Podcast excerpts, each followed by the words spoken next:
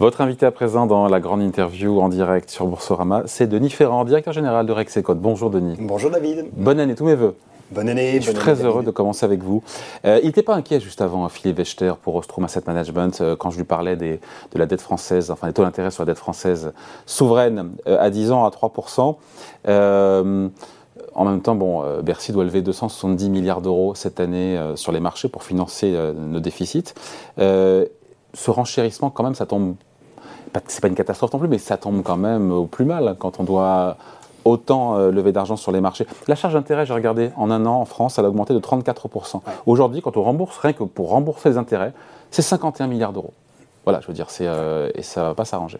Euh, elle a augmenté d'ailleurs dans un premier temps sous l'effet des obligations indexées sur l'inflation. Hmm. Donc euh, cet effet-là, il va petit à petit disparaître si l'inflation ralentit, qui est un petit peu l'option que tout le monde a en tête. Donc cette dimension de charge de la dette associée à ce, à ce que 10% grosso modo de la dette est indexée sur l'inflation, bah, ça, ça va petit à petit disparaître. Mais en revanche, il est clair que désormais les taux à l'émission n'ont plus rien à voir avec ceux qui étaient portés par des titres qui vont progressivement venir à échéance. C'est vrai qu'on a changé un peu de monde. Ouais. inquiétude ou pas alors pour le coup pour, euh, pour la, ce qu'on appelle la soutenabilité de nos finances publiques? On attend quoi?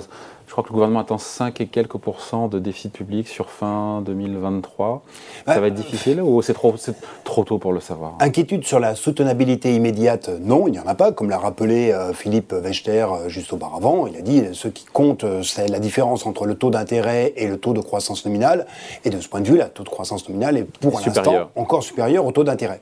Donc en revanche, c'est vrai que si, si pardon, la croissance vient à caler fortement, à ce moment-là, la soutenabilité se retrouve en question. Donc c'est bien, il faut bien regarder à la fois le niveau de taux et le niveau de taux de croissance. Ce sont ces deux paramètres-là qui font l'appréciation de la soutenabilité. La question qui est celle vraiment très financière, donc pour l'instant elle est résolue. Après, c'est beaucoup plus une soutenabilité de nature, on va dire, un peu politique, puisque quand on regarde dans le cercle des euh, grands pays européens, on est celui qui connaît la progression de la dette la plus importante. Et ça, c'est plus un enjeu dans la relation avec nos partenaires. Il y a ce chiffre que j'ai retrouvé, 250 milliards d'euros, c'est ce que le gouvernement français a dépensé euh, pour lutter à la fois contre la crise du Covid et aussi l'inflation. Euh, Bruno Le Maire nous répète depuis maintenant des semaines et des semaines qu'on est sorti du quoi qu'il en coûte. Est-ce que c'est vrai ou pas? Alors, euh, d'une certaine manière, j'ai envie de dire oui, parce qu'il n'y a plus d'aide comme ça. Voilà, en, fait, exactement, le, le quoi qu'il en coûte, c'est exactement l'aspect, on va dire, uniforme de l'aide, désormais, c'est révolu. Et euh, quand on regarde ce qui va se passer sur l'année 2023, on sait qu'il euh, y avait eu une note très intéressante qui avait été sortie par l'INSEE à la fin de l'année dernière qui montrait la nature des contrats qui lient les entreprises, notamment industrielles, à leurs fournisseurs d'électricité, leurs fournisseurs de gaz. Et on voit que pour beaucoup d'entreprises, la question de l'énergie, du prix de l'énergie, va se poser en 2023 bien plus qu'elle ne s'est posée dans déjà en 2022. Et en fait, face à ces contraintes sur les évolutions de prix de l'énergie, on voit que le gouvernement, plutôt que d'avoir une stratégie qui est très globale, avec un paquet qui est très, très identifié, va réagir peut-être plus au coup par coup en fonction des situations. Donc on n'est plus dans la modalité du quoi qu'il en coûte, dans la modalité, mais on est... C'est une bonne chose ou pas bah, Parce que plus dans la réaction. Il y a une étude qui est, qui est sortie aussi euh, fin 2022, donc euh, en novembre, en décembre, qui montrait que euh, ça a coûté cher, les 100, pour le coup, les 140 milliards d'euros de la crise Covid, mais que si on n'avait rien fait, oui. après coup, pour réparer, ça aurait coûté beaucoup plus. Est-ce ah, que non mais voilà, est-ce que face à l'inflation, pour les ménages, pour les entreprises, est-ce qu'il faudrait en faire plus? Est-ce que l'État en fait suffisamment Ou est-ce qu'il faut en faire moins? Bien entendu, c'est toujours le contrefactuel qui compte. Euh, maintenant, sur la manière dont on a géré euh, l'inflation, enfin le, choc inflationniste, celui-ci a beaucoup plus visé à réparer les dommages qui ont été subis en premier lieu par les ménages, beaucoup plus qu'il ne s'est attardé au comportement des entreprises. En fait, il y a, il y a eu un, arbitrage euh, qui a été fait plutôt en faveur de la protection du revenu des ménages. Et largement, largement, même largement. Eh ben, c'est largement. Je vous, je vous laisse le, le dire. oui. enfin, si on regarde les chiffres, exactement, c'était la DG Trésor qui avait fait une étude qui, euh, qui était très intéressante et qui montrait la répartition. En gros, la moitié de, euh, de la perte de pouvoir d'achat de l'ensemble de l'économie. Parce qu'en fait, ce que subit l'économie, c'est une perte de son pouvoir d'achat global. Et c'est cette perte-là qu'il faut se répartir entre les agents. La moitié, la moitié de la paume est pour l'État. La moitié de la paume est pour l'État. Et euh, dans les 50% qui restent, vous en avez 80% qui est pris par, euh, qui est pris par les entreprises. Le reste étant à la charge des ménages. D'où ma question, est-ce que, est que l'État en fait assez pour aider nos entreprises, puisque le choc pour les entreprises en termes de, facture énergétique sera sur 2023. Avec tout l'impact que ça peut avoir sur l'investissement, sur l'emploi, qui jusqu'ici tient bien. Tout à fait, mais jusqu'à présent, on ne peut pas dire qu'il en a fait trop, parce que le choc ah de l'énergie est encore à venir. Et donc c'est bien. Il va falloir voir comment l'État va adapter ses réponses à la crise énergétique au fur et à mesure. En gros, on, apprend un peu en marchant euh, face à cette, euh, donc c'est plus crise énergétique. Pour les entreprises, Exactement. c'est plus du quoi qu'il en Exactement. C'est beaucoup plus de la réaction à l'évolution, à, la dégradation de la situation. Enfin, on a a tous les exemples, on a tous entendu parler de ces exemples d'entreprises qui voient du jour au lendemain leur facture d'électricité. Euh, exactement. Bon, bah, face à ces situations-là, c'est euh, faire preuve de souplesse, c'est lever euh, des, conditions de financement pour les entreprises, enfin leur faciliter l'accès au financement. Il y, a, beaucoup de leviers qui sont actionnés. Donc on peut dire que le gouvernement ne, ne sort plus carnet de chèques?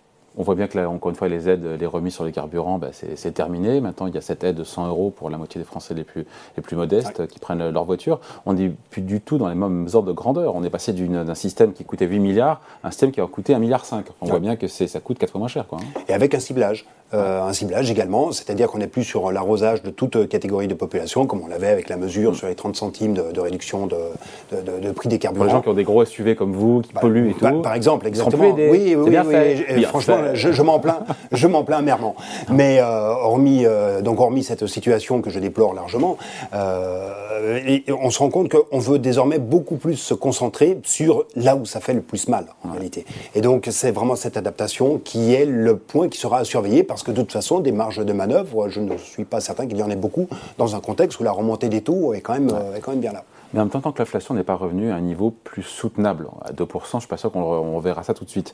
Mais on se dit que c'est quand même pas normal que le gouvernement ne débranche pas toutes les aides. Je veux dire. Euh, Alors attention, euh, on a tendance à regarder beaucoup l'inflation. Euh, regardons quand même aussi ce qui va se passer sur les salaires. La grande question de 2023, ça va être l'ampleur de réaction des salaires face à la hausse des prix. Mmh. Jusqu'à présent, jamais, salaires... ne suivra jamais la hausse des prix. Hein. Ah bah jusqu'à présent, c'est sûr qu'ils sont très en retard. Hein. là, on est d'accord. Jusqu'à présent, oui, là il y a trois points d'écart grosso modo, entre l'inflation et l'évolution des salaires. Mm. Mais euh, les négociations de fin d'année, euh, celles, toutes les, négociations annuelles obligatoires, les NAO, les, fameuses NAO, sont plutôt parties pour être plus élevées, bien plus élevées que ce que l'on connaissait ordinairement. Donc le risque, vous voyez venir, c'est qu'en fait, euh, les négociations, les augmentations soient autour de 4%, là où l'inflation pourrait revenir sous 4%, c'est ça?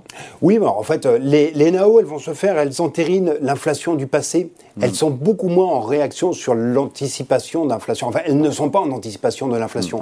Donc elles étaient en retard, bien sûr. Elles étaient en retard pendant tout 2022. Elles risquent d'être un petit peu en avance, ces, ces, évolutions des salaires par rapport à l'inflation que l'on aurait en, 2023, si celle-ci ralentit bien. Vous avez vu la, la baisse des prix euh, de l'électricité, notamment sur les, sur les marchés spot, est quand même assez impressionnante sur les, sur les derniers mois. Certes, il va y avoir l'augmentation, sur les dernières semaines, pardon. Certes, il va y avoir que ça se traduise encore sur la facture. Parce que ça paraît très loin quand on dit effectivement le prix de l'électricité qui est un marché local européen, effectivement, spot, donc euh, aujourd'hui, a beaucoup baissé, mais en quoi ça va aider euh, les entreprises, les particuliers, notamment les entreprises qui souvent achètent l'électricité à terme, entre guillemets, euh, c'est un peu compliqué. Ah, c'est sûr que ça ne, ça ne, va pas se voir, mais c'est le même mécanisme qui fait que jusqu'à présent, le prix spot ne se répercutait pas dans les, dans les prix des, que, que, payent les entreprises. Maintenant, la baisse du prix spot donne quand même un peu plus d'horizon sur des contrats à terme qui seront renégociés à partir de, à partir de courant 2023. Vous avez beaucoup d'entreprises qui ont fait aussi le choix de se dire, mais euh, je préfère arrêter mon activité plutôt que de payer un, un coût très immédiat. Et en faisant un peu le pari qu'il y aurait une détente sur les prix de l'énergie. Peut-être que cette détente est en train de, de s'opérer. Le pétrole qui remonte à 85 dollars. Hein, oui, mais euh, bon, parce qu'il y a des, stocks de pétrole qui sont quand même plutôt bas, euh, notamment aux États-Unis. On voit qu'ils sont exceptionnellement bas.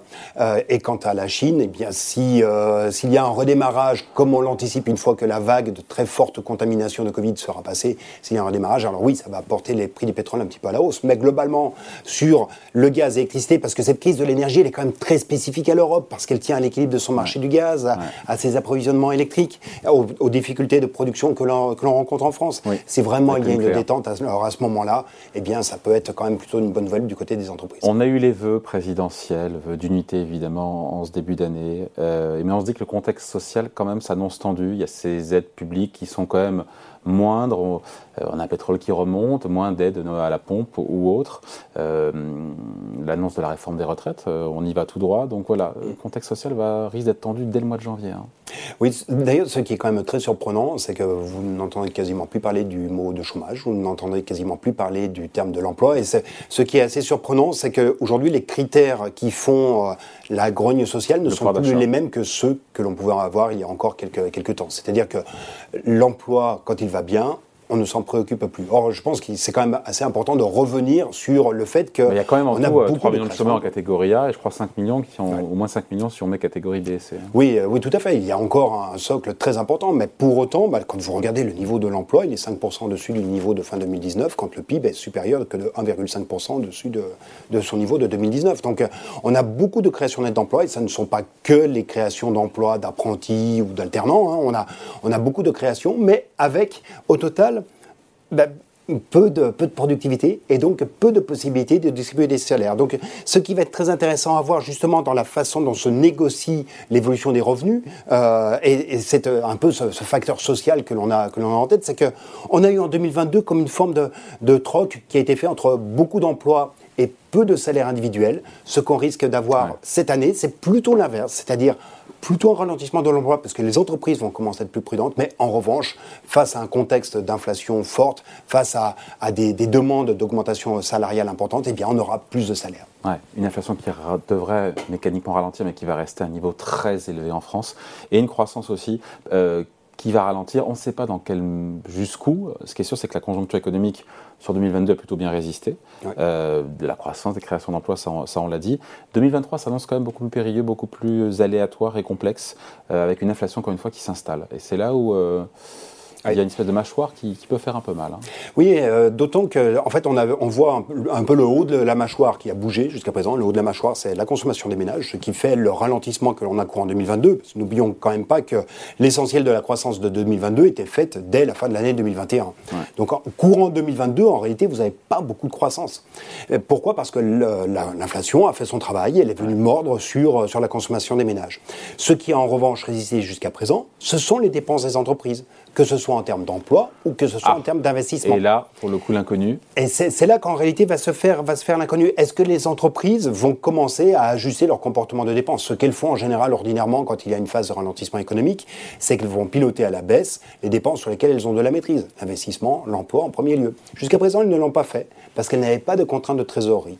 Or, ces contraintes de trésorerie sont plutôt en train de, monter, et c'est ça qui est en réalité le, point qui sera surveillé. C'est ça qui fera qu'il y, a de la, qu'il y aura de la croissance ou pas en, en France. Sur la consommation, il n'y aura pas de redémarrage de la consommation des ménages, même plutôt peut-être une contraction a priori, en moyenne sur l'ensemble de l'année, ce qui sera vraiment le, fait qui, que l'on sera au-dessus ou en dessous de zéro, ce sera le comportement de dépenses des entreprises. Donc en gros, croissance quasi nulle sur 2023, c'est le scénario plus probable aujourd'hui? Pour l'instant, c'est ce que l'on retient dans nos dernières prévisions que l'on a présentées. La Banque de France est à 0,3% de croissance sur l'année. Hein. La Banque de France, vous êtes où vous Nous, on est à moins 0,2. Moins 0,2. On était, euh, oui, oui, on était à 0,4 dès le mois de mars euh, dernier pour 2023 et petit à petit, avec euh, l'accumulation de nouvelles qui étaient quand même plutôt médiocres, on a, on a révisé, on est à moins 0,2 désormais. Donc voilà, donc, euh, donc récession. La Banque de France parle de récession si elle, si elle se produit, si elle a lieu, limitée et temporaire. Vous aussi, vous qualifiez Oui, tout à fait. C'est plutôt limité et temporaire. Surtout, euh, regardez, moins 0,2 avec une inflation qui, en moyenne annuelle sur l'année 2022, est aux environs de 5,5 et, sera pas loin, euh, et qui ne sera pas loin en 2023.